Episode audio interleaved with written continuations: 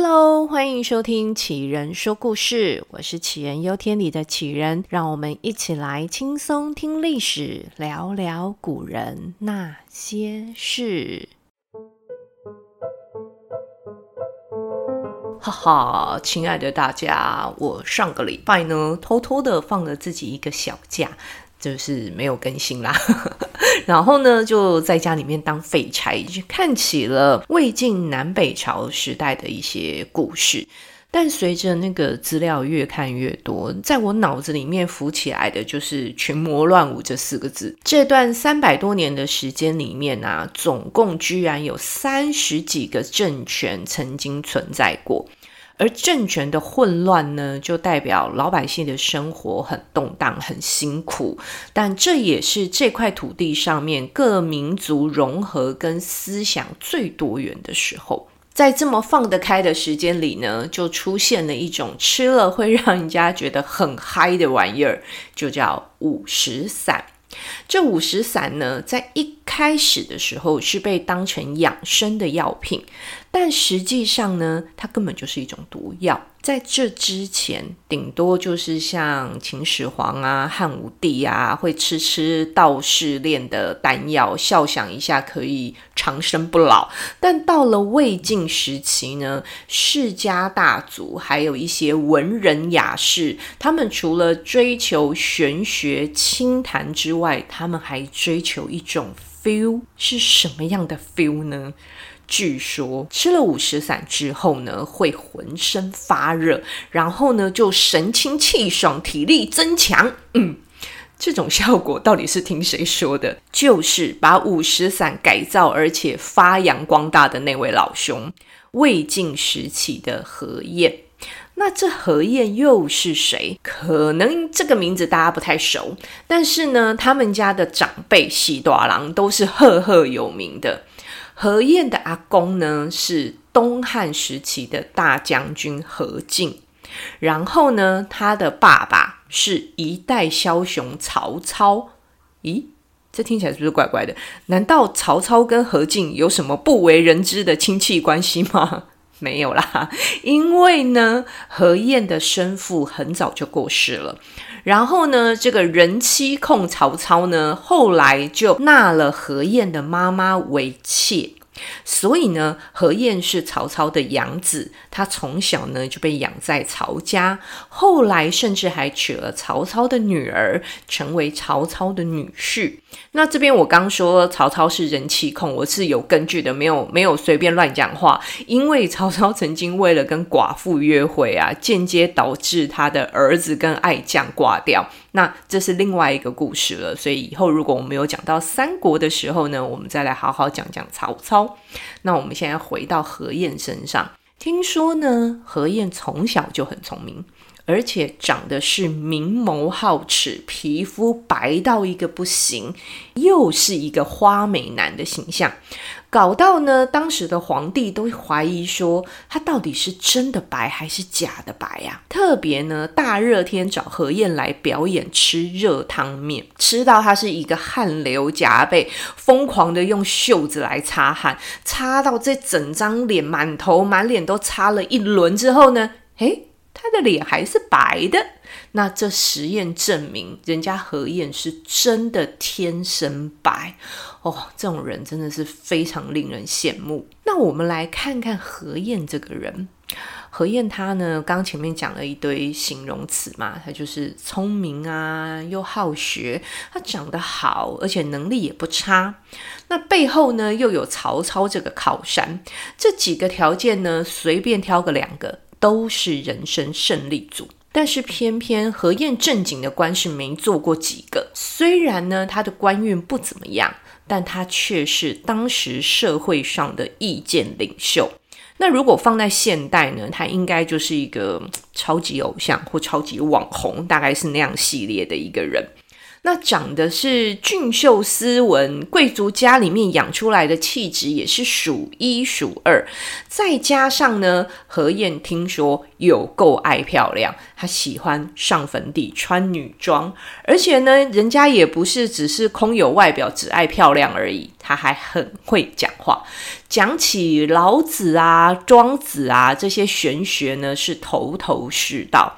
还成为当时魏晋清谈文化的源头之一。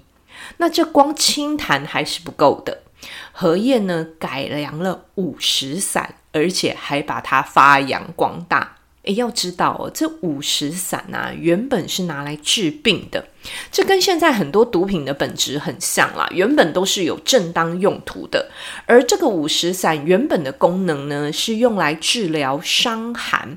那它的主要成分呢，就是五种矿石，像是石英啊、硫磺之类的。但因为我们现在没有要自己做五石散，所以我这边就不特别讲它的配方了。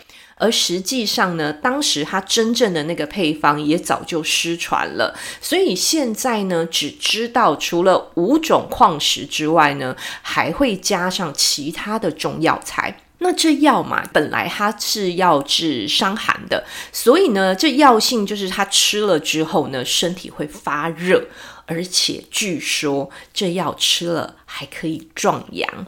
那何晏呢，也是好色出了名的了，所以我们也就更加了解他为什么会特别的热爱，还推广起了五石散。现在大概在推测，何晏可能是他体质比较虚寒，所以他吃了五石散之后呢，这个身体发热的状况反而会让他觉得很舒服，这也蛮能够理解的。就像我们有些人会手脚冰冷，捂了暖暖包啊，或者是吹了暖气，然后手脚恢复温暖之后呢，就会觉得身体比较舒服。他可能也是因为这样，所以他才会觉得神清气爽，然后。就那个雄壮威武了起来啊！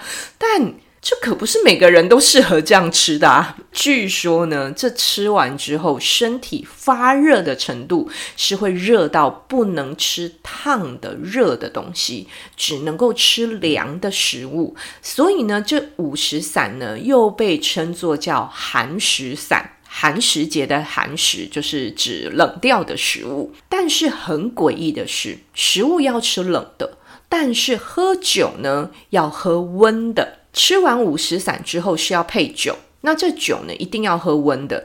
温的酒呢，可以发散五石散的药性，而且绝对不能够喝凉掉的酒，这是会死人的。据说呢，西晋的时候有个官员叫做裴秀，裴秀呢就是吃了五石散之后，不小心误喝了凉的酒，结果最后居然把自己给弄死了。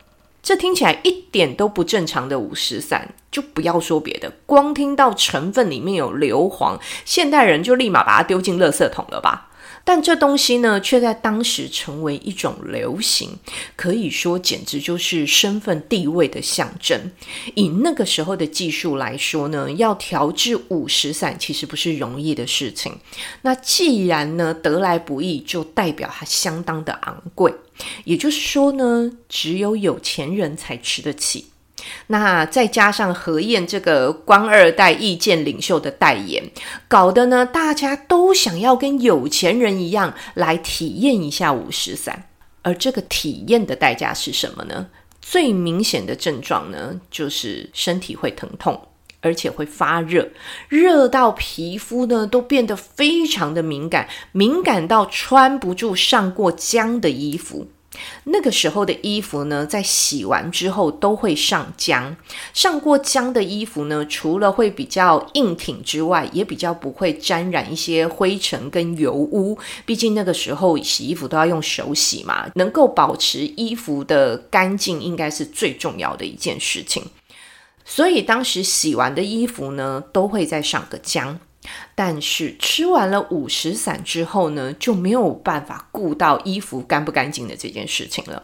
因为上过浆的衣服，那个粗糙的感觉呢，是吃了五石散之后没有办法接受的。他只能够穿没有上浆，然后呢，这个没有上浆的衣服就会显得轻飘飘嘛，而且它不太能够受到衣服的拘束，所以呢，衣服也是越宽大越好。呃，最好是不要穿。所以呢，我们现在看魏晋时期，像是什么竹林七贤的画像啊，其实他们身上大概都只有一点点轻薄的布料，而且呢还会露胸部、露肚子。您因为吃了药，他们衣服都穿不住啊。而这些症状呢，在当时被叫做十发五十散药性发作的意思。这时发起来呢，除了衣服穿不住之外，也坐不住，要起来散步走动，搞得一群人一天到晚在那边逛大街，四处跑来跑去。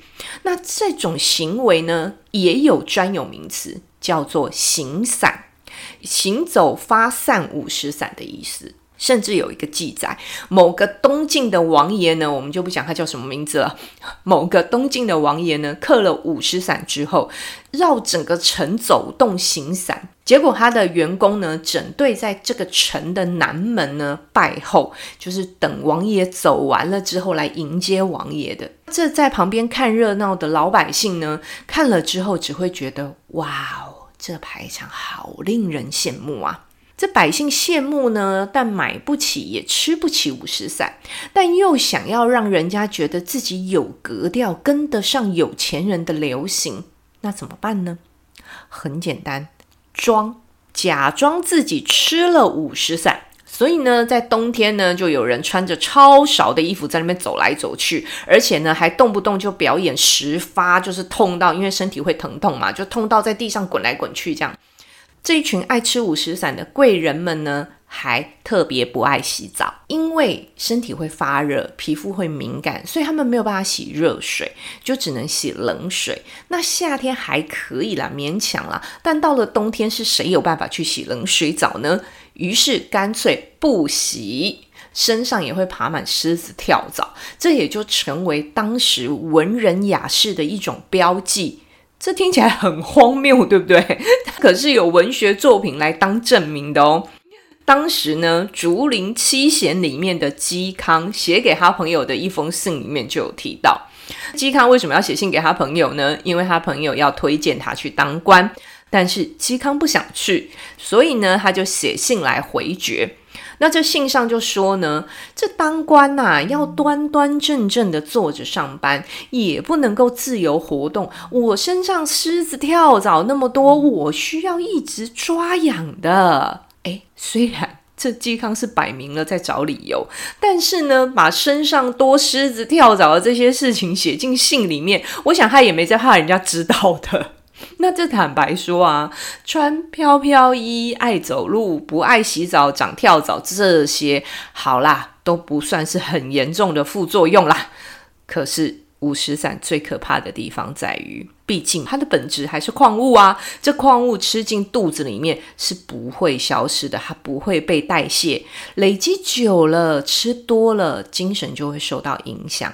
神志不清、胡言乱语，甚至还会做出一些奇怪的行为。那我们又要讲到竹林七贤了。